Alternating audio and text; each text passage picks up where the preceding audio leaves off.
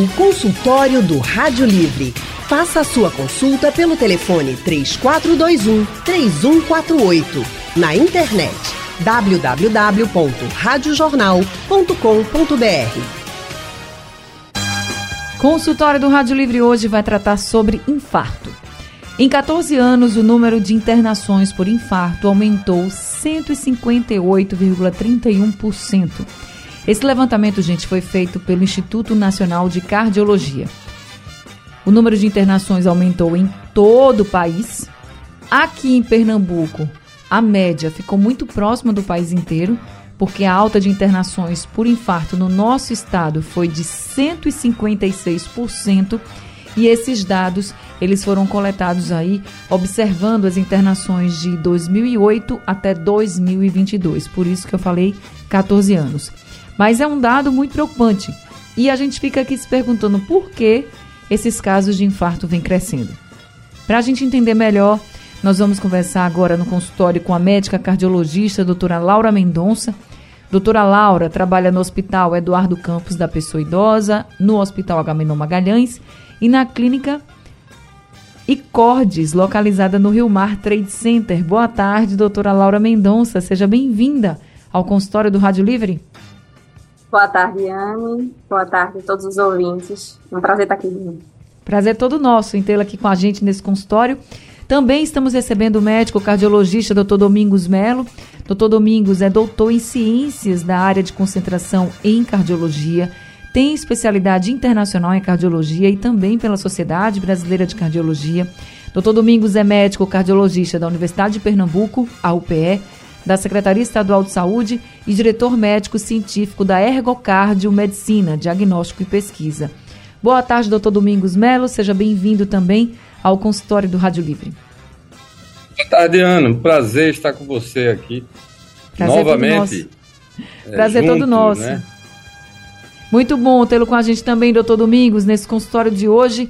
E eu quero também saber dos ouvintes se vocês têm dúvidas, já estão chegando perguntas para a gente pelo nosso WhatsApp, então já vou abrir aqui o canal do WhatsApp para vocês participarem. Dúvidas, perguntas, querem participar do consultório sobre infarto? Mandem então todas as mensagens pelo nosso WhatsApp 99147 8520. 99147 8520 é o número do WhatsApp da Rádio Jornal para você participar com a gente. Deixa eu então começar aqui com a doutora Laura. Doutora Laura, por que esses casos de infarto vêm crescendo nos últimos anos? Então, vamos lá. Vamos pensar que esse, essa última pesquisa vem de 14 anos para cá. E há 14 anos atrás, a gente já tinha uma previsão do envelhecimento populacional, que é o que está acontecendo na nossa frente, numa velocidade muito maior do que a gente está imaginando e prevendo. Além do envelhecimento populacional, há 14 anos atrás, a gente já existia a internet, mas as redes sociais, aquela loucura da, das pessoas de ficarem o tempo todo em telas, muito grudados em telas, e deixando, sim, de realizar atividade física, entre outras coisas que a tela traz. A tela é muito boa, mas traz muita coisa ruim também. É, a, o índice de obesidade de 14 anos para cá cresceu muito. Né? A gente não tinha tanta, tanta tela, a gente não tinha tantos idosos, então já, já era esperado que aumentasse. Né? Esse percentual é que a gente não tinha e que realmente surpreende, mas houve mudança, teve a, a, a pandemia no meio disso tudo, aumentando o risco de doenças cardiovasculares, tromboembólicas causadas pelo Covid, e o Covid até do tipo leve, ele uhum. pode trazer uma maior predisposição ao infarto. Então, são vários fatores que, conjuntamente, fazem com que a gente tenha esses números de hoje. O doutor Domingos, no, nesse levantamento do Instituto Nacional de Cardiologia, a média de mulheres né, que foram internadas com infarto é um pouquinho maior do que a média dos homens. A gente pode é, afirmar que o infarto é mais comum em mulheres do que em homens ou foi somente assim uma coincidência da realidade que a gente está vivendo? Obrigado pela pergunta, excelente. Isso é muito bom a gente tratar aqui das mulheres atualmente, né? Doutora Laura, boa tarde aí novamente para você, parabéns. Boa tarde, aí. doutor Domingos, é, novamente. Sua fala muito bem-vinda. Bom, Ana, é o seguinte, o que nós tínhamos em 1967, a gente tem que fazer uma certa, é, dar uma olhada aí na, na, na, na história. Existe uma cidade nos Estados Unidos que faz um monte de estudos aí. Eles bancam esses estudos e é de Framingham. Né? A gente chama que esses estudos vêm muito desse local. E nessa época, no, no, nos anos 70 em si, o primeiro grande estudo mostrou que para cada 10 homens que infartavam, uma mulher infartava. Então, veja, era uma diferença enorme. O que aconteceu? Em 2015 saiu uma segunda verificação desse mesmo instituto e mostrou que para cada do, do, é, dez, é, dois homens que infartavam, uma mulher infartava. Então ficamos dois para um. E agora em 2021 saiu a terceira revalidação mostrando que estamos um para um. Infarto do homem, infarto na mulher. E uma coisa que eu quero deixar clara é que quando a mulher infarta, ela morre muito mais do que o homem ela morre mais em 50% mais. Então, é muito pior o infarto na mulher. Mas estamos em empate. E por que o infarto na mulher é pior? Porque o coração da mulher é um pouco diferente. Ele é um coração menor. As artérias coronárias, que são aquelas artérias que alimentam o próprio coração, que ficam ali na região superior, de fora do coração, elas são mais finas nas mulheres do que o homem. Então a gente vê uma média de, de tamanho dessa artéria coronária comparando com um palito de fósforo, por exemplo. Uhum. Então a mulher quando infarta, ela tem um prognóstico, ou seja, uma situação de risco de complicação muito maior do que a do homem, até 50%. E o que aconteceu? Por que isso? Por que as mulheres estão infartando mais? E aí esse novo levantamento mostrou que de 15 a 49 anos, as mulheres estão apresentando 62% de aumento de infarto nesses últimos anos. Quando a gente coloca as mulheres acima dessa faixa etária, ou seja, de 50 a mais anos, elas passaram a infartar em torno de 158% mais, que é o que a gente está vendo nesse balanço uhum. estatístico aí geral.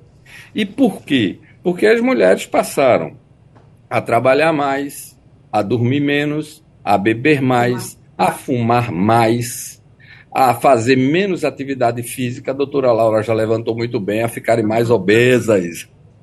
Tem que cuidado. Então, os hábitos de vidas de vida da mulher foram modificados. E essa modificação de hábito de vida com essa modernização de atividades, principalmente na mudança alimentar, ou seja, os fatores de risco para provocar doença do coração na mulher aumentou muito. E é isso que está acontecendo, e é esse o, o patamar que os médicos hoje estão enxergando nas mulheres. É difícil, né? Porque é uma mudança de estilo de vida para todo mundo, como a doutora Laura já tinha colocado, a questão do sedentarismo, enfim, mas realmente, se a gente for comparar a mulher da década de 60 para a mulher de hoje, a gente vai ver aí uma diferença enorme, né? É, é um outro perfil, assim, de mulher. A gente tá o tempo inteiro ligada. Agora, doutora Laura, pensando nisso, o estresse também favorece?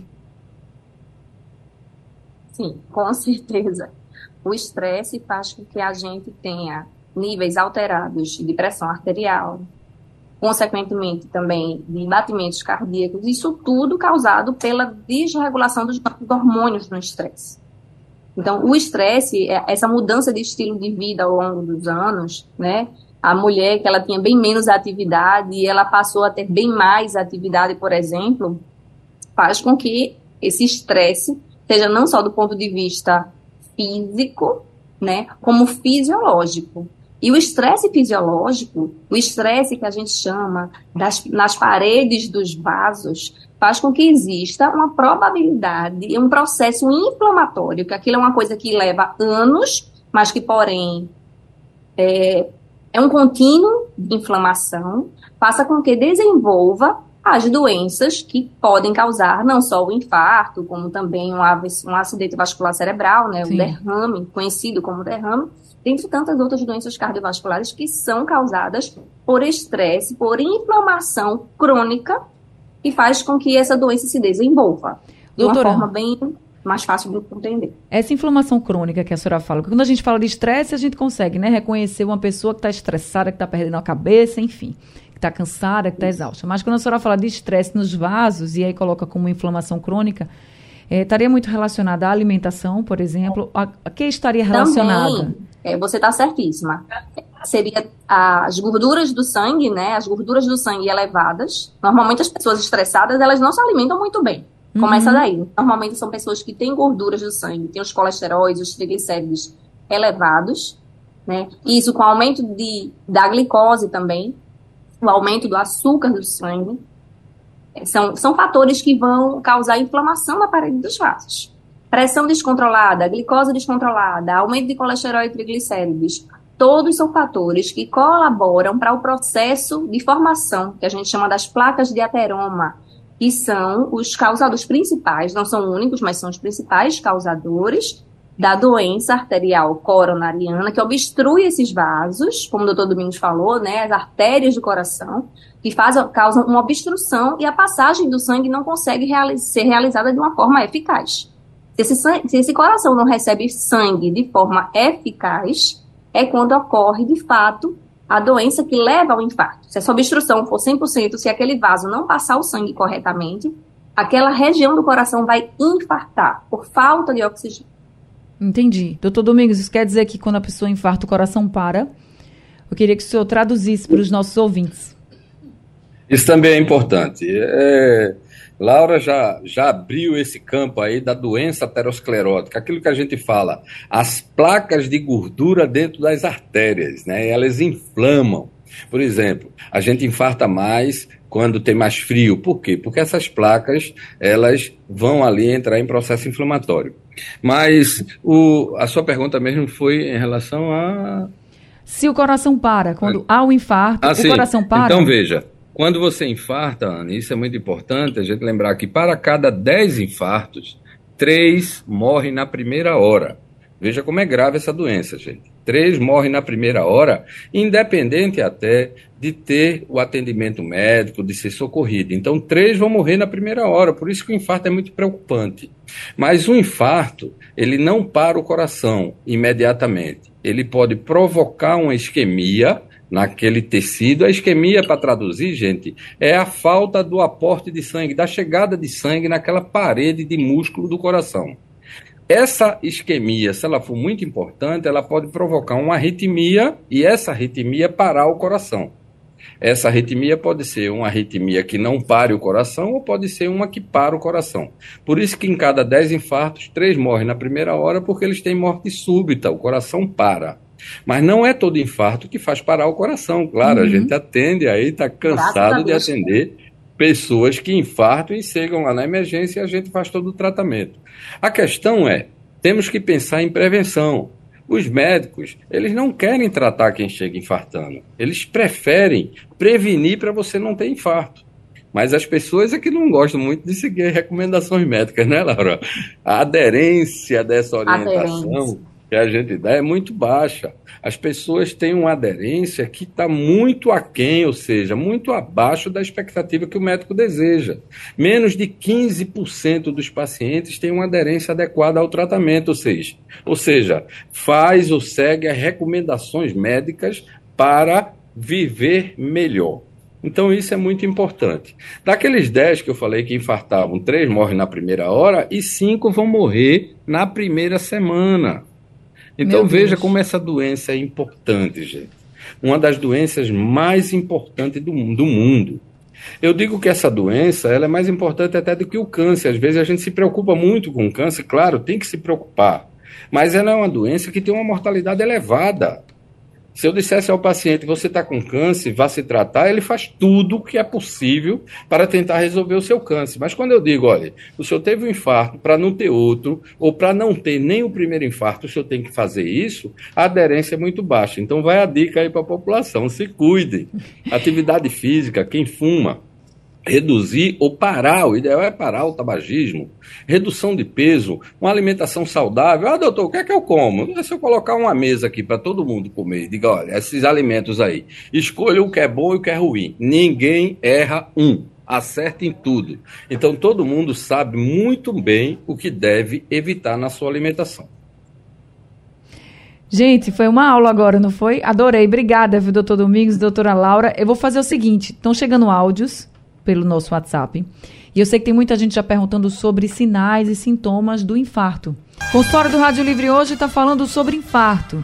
Nós estamos conversando com dois médicos cardiologistas, doutora Laura Mendonça e doutor Domingos Melo. Já tenho aqui ouvintes, ó, Márcio, ele está perguntando, doutora Laura, se uma pessoa que não tem nenhum fator de risco pode infartar. Boa pergunta. É uma pergunta que realmente a gente não tem como prever né, a probabilidade de uma pessoa sem fatores de risco infartar existe, porém, é pequena até que se prove o contrário. Uhum. A questão é, existem predisposições genéticas pessoais, inclusive, gente que nunca teve ninguém na família, nem pai, nem irmãos, nenhum parente de primeiro grau direto que, que teve esse, esse tipo de doença e que chega a ser o primeiro caso da família. Tá? Pessoas é, do tipo atletas, né? Atletas, não fuma e não bebe, e leva aquela vida toda, se alimenta bem, tudo, e que chega a infartar também. A gente tem que lembrar que, pelo fato de ser raro, ser uma exceção, não quer dizer que não exista um risco. Existe, todo mundo tem um risco, até porque ninguém sabe do ponto de vista DNA o que é que cada um tem em seu DNA, suas predisposições genéticas, né, doenças trombofílicas, doenças do sangue que tem a predisposição de causar trombos, né, e que foi um tipo, um dos tipos de doenças que o COVID trouxe, o COVID ou leve ou complicado trouxe, que é exatamente esse essa predisposição de formar trombos, e esses trombos podem acontecer com qualquer pessoa e em qualquer parte do corpo. Né? No auge mesmo do Covid, a gente teve um índice de infarto por trombos muito altos. Pós-Covid, o percentual desses infartos diminuiu, mas tem muito paciente que existe a investigação, paciente que não tinha fator de risco nenhum e que infarta por trombo, e a gente vai fazer a investigação em que a gente não acha nenhuma doença sanguínea que justifique esse infarto. Então, assim, a probabilidade é pequena? É.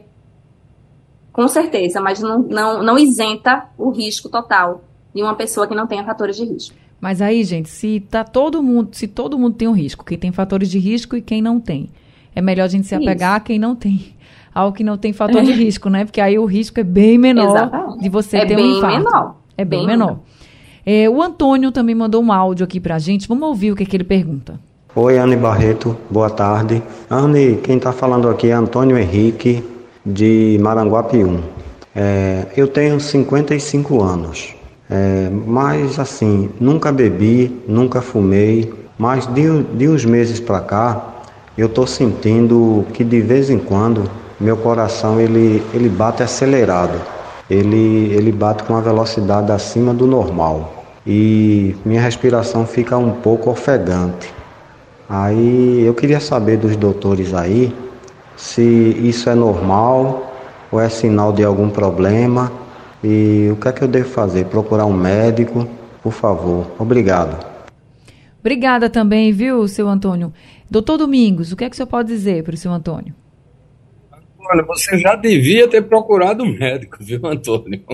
Porque veja bem, é, os quadros de doença do coração, Anne, eles aparecem não é uma coisa súbita. Eles mandam notícias antes. Normalmente, a gente começa a receber essas notícias dez dias antes de acontecer aquele evento mais importante. É, o que existe é que às vezes as pessoas não valorizam. Ah, eu estou indisposto, eu estou com mal-estar, meu coração está batendo mais depressa, mas isso deve ser por isso ou por aquilo, não vou atrás do médico. Uhum. Veja, claro que essa queixa do Antônio aí pode estar relacionada somente e puramente à síndrome de estresse, à ansiedade. Mas a gente não pode pensar assim sempre. A gente tem que pensar que, se Antônio, será que teu check-up está em dia? Mesmo você sendo uma pessoa que se cuide mais, será que você foi e já fez algum eletrocardiograma, fez uma avaliação do seu coração alguma vez? Então isso é muito importante que seja feito e serve para todos que estão ouvindo. Veja, o fato de você ser uma pessoa que se cuida não lhe isenta de ter doenças do coração ou de desenvolver uma doença do coração. A Laura falou muito bem sobre isso há pouco. Então, a gente envelhece. E quando a gente envelhece, as nossas artérias também envelhecem. E se as artérias envelhecem, aumenta nosso risco de ter infarto, mesmo que não tenhamos nenhum fator de risco. Senão a gente não morria nunca, gente. E a gente vai morrer. Então, esse envelhecimento, ele também envelhecendo as artérias, ele vai proporcionar maior risco de desenvolvimento do, de doenças do coração. O que a gente faz é tentar encontrar isso antes e prevenir para que você tenha uma qualidade de vida e um tempo de vida um pouco maior. É só isso que a gente faz. Doutor Domingos, vamos falar um pouquinho desses sintomas? Por exemplo, tem muita gente perguntando aqui sobre sintomas. Aí falam de formigamento no braço. Eu estou aqui até com a mensagem da Josi, abri aqui a dela, porque são muitas. Mas ela está falando que gostaria de saber os sintomas, porque ela sente é, dor nas veias do, dos braços. Também ela diz não nas veias do pescoço. Ela fala as mãos formigando e pergunta se isso pode ser um começo de infarto. Então vamos já para para todos os nossos ouvintes entenderem assim, quais são os sinais de que a pessoa pode estar tá infartando? Essa pergunta, ela é uma pergunta assim perigosa, porque quando a gente der, quando eu der aqui para vocês os sinais, muita gente vai achar que está tendo isso.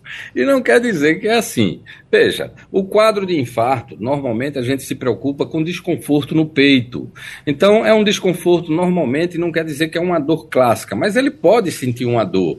A dor pode ser aquela sensação de que esmagamento, alguns pacientes dizem, doutor, parece que um trator está passando no meu peito. Essa dor, ela pode se estender para o braço esquerdo, que é o mais comum, ou pode ir para a mandíbula, essa região. Essa dor normalmente ela aparece quando você está fazendo alguma atividade física maior, algum esforço físico. Então você pode ter esse desconforto. Ele normalmente não aparece quando você está em repouso, mas qualquer desconforto torácico, ou seja, que seja na área do seu tórax, ele deve ser valorizado. Então, quando você está tendo um quadro clássico, é aquele quadro que você tem dor, pode ter o formigamento e a dor se estender para seu braço esquerdo e para a mandíbula, você pode ficar tonto, você pode desmaiar, então, pode ter aquela sudorese fria, sua pressão arterial pode cair. Isso é o quadro do infarto. Mas o que eu quero chamar a atenção, gente, é que não tentem pensar muito nisso. Qualquer tipo de desconforto que for diferente do habitual, ele pode mostrar que o organismo está chamando a sua atenção para que você tome uma providência. Então procure o médico. Agora, não pense em procurar o médico somente quando isso acontecer, procure procurar o médico antes para fazer uma prevenção, para fazer uma avaliação prévia. Doutor, será que está tudo bem? Veja, existem as doenças, existem os fatores de risco que a gente falou, que são aqueles que a gente pode modificar. Existe um tipo que não modifica. Por exemplo, se na sua família tem a doença do coração, você pode ter, não pode modificar esse fator porque ele é genético. Mas se você fuma, você pode parar de fumar. Se você não faz ginástica, você pode começar a fazer atividade física. Se você está acima do peso, você pode reduzir o peso. São fatores chamados modificáveis. Então, essa é a dica aí que eu estou mandando para vocês. Tá certo. Doutora Laura, é verdade que o infarto numa pessoa mais jovem, ele é mais perigoso ou isso é mito?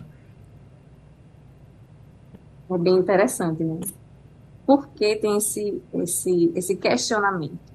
Porque normalmente os jovens têm um sistema cardiovascular não é?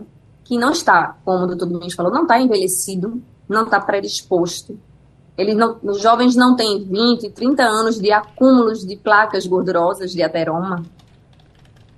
Normalmente, os infartos em pacientes jovens ou são provenientes de, de heranças genéticas, são aqueles infartos que ele já é, é, uma pessoa que tem a doença, que já nasceu geneticamente predisposto a ter esse tipo de doença, então quando ele chega aos 30 anos de idade, aos 40, ele está no auge né, da modificação desse, dessas artérias, e sim, são infartos mais graves, né, que assustam o próprio paciente e a família, assustam muita gente, porque se esse mesmo paciente adulto, adulto jovem, né, meia idade, se ele traz consigo fatores modificáveis né, como o tabagismo, como a obesidade, como o sedentarismo, se, conjuntamente a isso tem essa doença que ele já traz geneticamente, são infartos sim mais graves, porque vão se apresentar também de uma forma muito, muito expressiva, não só do ponto de vista dos sintomas, como aos exames que a gente tem que fazer ao cateterismo, são doenças sim mais graves, é, quando não, por exemplo, quando não é do ponto de vista genético, são infartos que podem ser causados pelo uso de drogas, né? Um infarto por uso de cocaína, o um infarto por uso de outras medicações, como a gente conhece, né? Estimulantes hormonais, e que está cada vez mais comum, infelizmente. Isso também pode acontecer. Então, quando a gente vê uma pessoa jovem, um adulto ou até quase meia idade, entre 30 e 40 e poucos anos, infartando, normalmente a gente vê doentes mais graves. Entendi. Tá? Doentes cirúrgicos. Realmente é um infarto expressivo e que traz, pode trazer complicações para o resto da vida dessa pessoa. E é o primeiro sinal, a pessoa já deve levar ou ser levada para um médico, né, doutora Laura? Assim, não tá. adianta fazer alguma coisa em casa? Pois é. Quando é uma dor importante, é como o doutor Domingos falou, quando a dor é muito importante, não tem o que pensar, você tem que procurar ajuda imediatamente. Aí seria um pronto atendimento, né, uma UPA, uma policlínica. Porém, normalmente são é esse tipo de doença, o infarto é um tipo de doença que ele manda recado antes.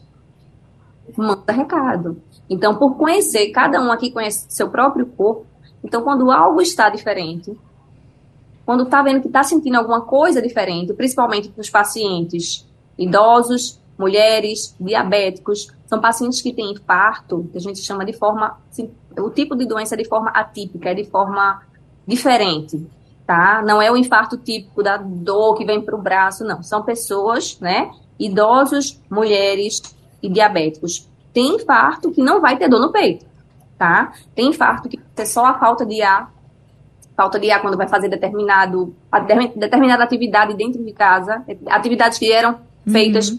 normalmente e que para ser realizada está levando aquela falta de ar, aquela agonia, na realidade é uma agonia, é um mal-estar. Muito paciente tem dor no estômago e fica tentando investigar e se queixando do estômago e a queixa do estômago, a queixa do estômago, mas quando a gente vê foi um infarto que já passou. Então, são pacientes que a gente tem que ficar de olho porque os sintomas são bem diferentes do habitual, do que está no livro, do que a gente está acostumado a ver. Tá certo. Gente, eu sei que estão chegando umas mensagens aqui, todo mundo pedindo, veja minha pergunta, leia minha pergunta. Eu vou fazer o seguinte. História do Rádio Livre hoje falando sobre infarto, nós estamos conversando com os cardiologistas doutora Laura Mendonça, doutor Domingos Melo. Vamos então agora responder aos nossos ouvintes. Michele da Bomba mandou um áudio pra gente. Minha mãe, ela faleceu de infarto e eu já fiz alguns exames e diz que eu não tenho nada no coração. Né? Os médicos sempre dizem que eu não tenho, mas eu sinto muita dor no peito e muita falta de ar. Tem outros exames que pode fazer fora o elétrico e a esteira que pode né, dar um diagnóstico completo de como não tem doença no coração Doutor Domingos, o que é que o senhor pode dizer? Bom, tem sim, mas provavelmente você não precisa. Porque, veja, a gente faz o que nós chamamos de estratificação da doença. Então, quando você procura um médico, ele vai, primeiro, o melhor exame de todos é a conversa que você tem com o médico. Esse é o exame mais importante porque o médico vai definir através do que a gente chama de anamnese, que é esse fato da conversa do médico com você, sobre o problema, sobre a doença, quanto tempo tem. E aí ele vai pedir alguns exames para verificar se isso pode ser positivo. Quando ele faz esse exame, por exemplo, você já fez um eletrocardiograma, já fez uma esteira, a gente tem outros marcadores que, de, que procuram doença do coração, como o ecocardiograma, como a cintilografia miocárdica, como a tomografia do coração, como o cateterismo cardíaco, enfim, a gente segue a pesquisa de acordo com cada pessoa, cada sintoma. Se o doutor verificou, mesmo você tendo história da família ter a doença, não quer dizer que você vai ter, você tem uma possibilidade de ter. Mas aí você já fez a primeira estratificação, fez seu eletro, fez o teste ergométrico, está tudo bem, o doutor achou que estava bem, está tudo bem. E aí, anualmente, você faz a sua verificação. Então, fique tranquila. Agora, se você é uma pessoa muito ansiosa, que tem muito estresse, e aí você também tem que tratar essa parte, porque isso às vezes traz sintomas que pode mimetizar, ou seja, pode se parecer com problemas do coração, sem que seja um problema de doença do coração. Mas aí você já foi feita pelo médico, já foi vista, fique sossegada. Doutora Laura, chegou uma pergunta aqui da Cristiane, lá do Vasco da Gama. Ela tem 47 anos, disse que teve até artéria entupida, fez angioplastia com estente. E ela pergunta se essa condição dela é um fator de risco para infarto. Doutora Laura, é, liga o microfonezinho. Desculpa. Tranquilo. Pelo que é uma paciente que ou já infartou, ou então ela descobriu a doença e não chegou a infartar. É, acredito que foi isso. Ela deve ter feito algum exame que viu que ela tinha a doença, não infartou, tratou.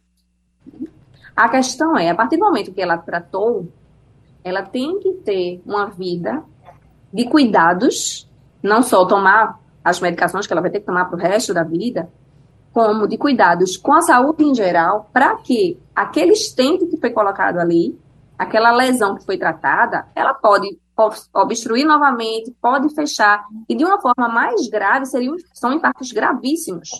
São esses infartos quando o estente ele fica obstruído. Então, se ela não infartou da primeira vez, já é um ponto positivo. Ela descobriu antes do infarto, descobriu que existia a doença, fez o tratamento. Então, a partir de então, é continuar o tratamento, é um tratamento para o resto da vida, cuidar bem da pressão, cuidar bem da glicose, fazer atividade física, se alimentar bem, tentar o um mínimo de estresse possível para que a, a saúde dela continue bem e para que esse mesmo estente que desobstruiu a lesão não não aconteça dele obstruir totalmente por dentro, e pode acontecer uma parte dele obstruir e o sangue não passa. Não é porque desobstruiu uma lesão que é para sempre. Não é para relaxar. Pelo contrário, se ela sabe da existência da doença e se ela não infartou, que bom que ela descobriu antes de infartar, porque aí não teve sequelas para o coração dela. Então, continuar o tratamento, tomar a medicação de forma correta, não fumar, não ter atividade física, manter o peso certo, se alimentar bem. Enfim, cuidar. Cuidar, cuidar. desse coração que ela sabe que já tem a doença, mas que está controlado. Olha aí, Cristiane, seguem aí, segue, siga as orientações, né, da doutora Laura. Agora, é, o José André mandou um áudio para a gente, vamos ouvir. Boa tarde, todos da Rádio Jornal, boa tarde, doutores. Anne, é, pergunta pro doutor. Desde meus 13 anos, que de vez em quando meu coração acelera e prende minha respiração. E às vezes eu fico sem conseguir respirar. Aí eu vou, baixo a cabeça, ele volta normal. Isso é normal não? Doutor Domingos. Bom, se está desde os 13 anos, eu não sei com que idade você está agora, mas já deve fazer muito tempo. Então, veja. O interessante da gente entender a doença é que a doença, ou um sintoma, ele é importante para a medicina quando ele vem e se estabelece.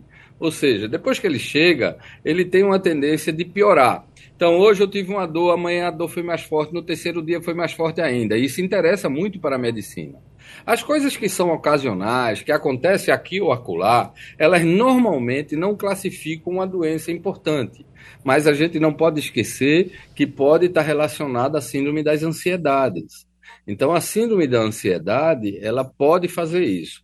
A outra coisa que pode acontecer também, que é bom você ir para um médico e pelo menos fazer um eletrocardiograma, é que esse movimento da cabeça, às vezes, pode provocar um, uma modificação no nosso sistema nervoso chamado sistema nervoso parasimpático, o sistema nervoso periférico do corpo, e provocar uma síndrome chamada síndrome vagais. E isso termina provocando essa batida do coração mais acelerado que você tem. Mas não pense aqui que eu estou dizendo que você tem nenhuma doença, não. Estou pedindo para você ir lá fazer uma verificação e determinar por fim, com qualquer médico que você for, não precisa nem ser cardiolo cardiologista, vá para o médico, procure um médico para ele checar. Se ele achar que está tudo bem, esqueça esse problema. E o senhor perguntou a idade dele, seu José André mandou aqui a idade, ele tem hoje 42 anos. Mas vamos seguindo que então... tem. vamos seguindo que tem outro José agora com a gente, também mandou um áudio, vamos ouvir. Boa tarde, meu nome é José Fernandes. Eu dirijo caminhão, eu vivo muito tempo sentado também, tenho 63 anos. Eu como, doutora, bastante alho. Eu não sei se isso aí influencia em alguma coisa, evita esse tal infarto, né? Onde tanta gente tem medo, como eu também tenho, né? Que eu tenho 63 anos, quero viver mais 63 anos, né? Boa tarde, me diga aí alguma coisa, doutora. Tá? Um abraço para todos. Doutora Laura. Vamos lá. Alho. Alho é um alimento riquíssimo, porém, ainda não conheço nenhum estudo que fale do alho como tratamento para infarto, para doença teromatose, né? O que a gente tem de poucas evidências, nada robusto, é que o alho é um vasodilatador muito importante. Então, tem alguns pacientes, sim, alguns pacientes, não são todos, que se beneficiam do alho para o um melhor controle da pressão arterial, não substituindo o remédio, tá? A medicação. A medicação é sempre melhor do que o alho, mas o alho ajuda também na dilatação dos vasos. E quando o vaso dilata, a tendência da pressão é ficar mais baixa, tá? Mas em relação do, na relação do alho com proteção de doença teromatosa, doutor Domingos conhece alguma coisa? Eu, não, eu desconheço. Não, Laura, você está dizendo e cabe aí a resposta que segue mesmo. A medicina hoje ela se baseia sempre em evidência científica. Então a gente precisa fazer um estudo para comprovar que determinada medida é benéfica ou maléfica. O alho ainda não se provou que ele seja benéfico, mas também não falou que ele é maléfico. Então a ah, gente então. continua esperando aí alguma coisa do alho em, reação, em relação ao coração, o que ainda não chegou. Tá certo. Gente, eu cheguei ao fim do consultório, não param de chegar mensagens agora e perguntas, né? Mas agradeço muito já a todos os nossos ouvintes. Agradeço demais também a senhora doutora Laura por ter nos dado esse tempinho aqui no consultório, tantas dúvidas respondidas. Muito obrigada, viu? Obrigada, Anne. Obrigada mais uma vez. A gente que agradece. Olha, gente, doutora Laura atende no Hospital Eduardo Campos da Pessoa Idosa, no HM Magalhães também na Clínica Icordes e o telefone é o 3032 0558. Doutor Domingos Melo, também, muito obrigada, viu? Adorei poder conversar com o senhor também aqui nessa tarde. Tantas orientações, viu? Deu puxão de orelha em muita gente. Obrigada. É, essa tarde eu fiquei, essa tarde eu fiquei mais feliz, porque a gente dá notícia, eu e Laura aí, a gente faz o nosso papel, que o papel do médico é ser assistencialista assistir as pessoas em seus problemas. Eu espero que tenham aproveitado. Foi um prazer estar com vocês. Prazer Laura, todo forte abraço, prazer. Prazer, doutor Domingos. Doutor Domingos, gente, ele atende lá na Ergocardiomedicina, Diagnóstico e Pesquisa. Tem telefone de lá fácil, doutor Domingos? Tem, é o 3361 1184. Pronto, 3361 1184. Obrigada, doutor Domingos. Obrigada, doutora Laura. Vamos se cuidar, né, gente? A gente tem que se cuidar para ter muita saúde. Bem, consultório do Rádio Livre chegando ao fim, o Rádio Livre de hoje também. A produção foi de Gabriela Bento, trabalhos técnicos de Big Alves, Gil Araújo e Sandro Garrido. No apoio, Valmelo, a coordenação de jornalismo é de Vitor Tavares e a direção de jornalismo é de Mônica Carvalho.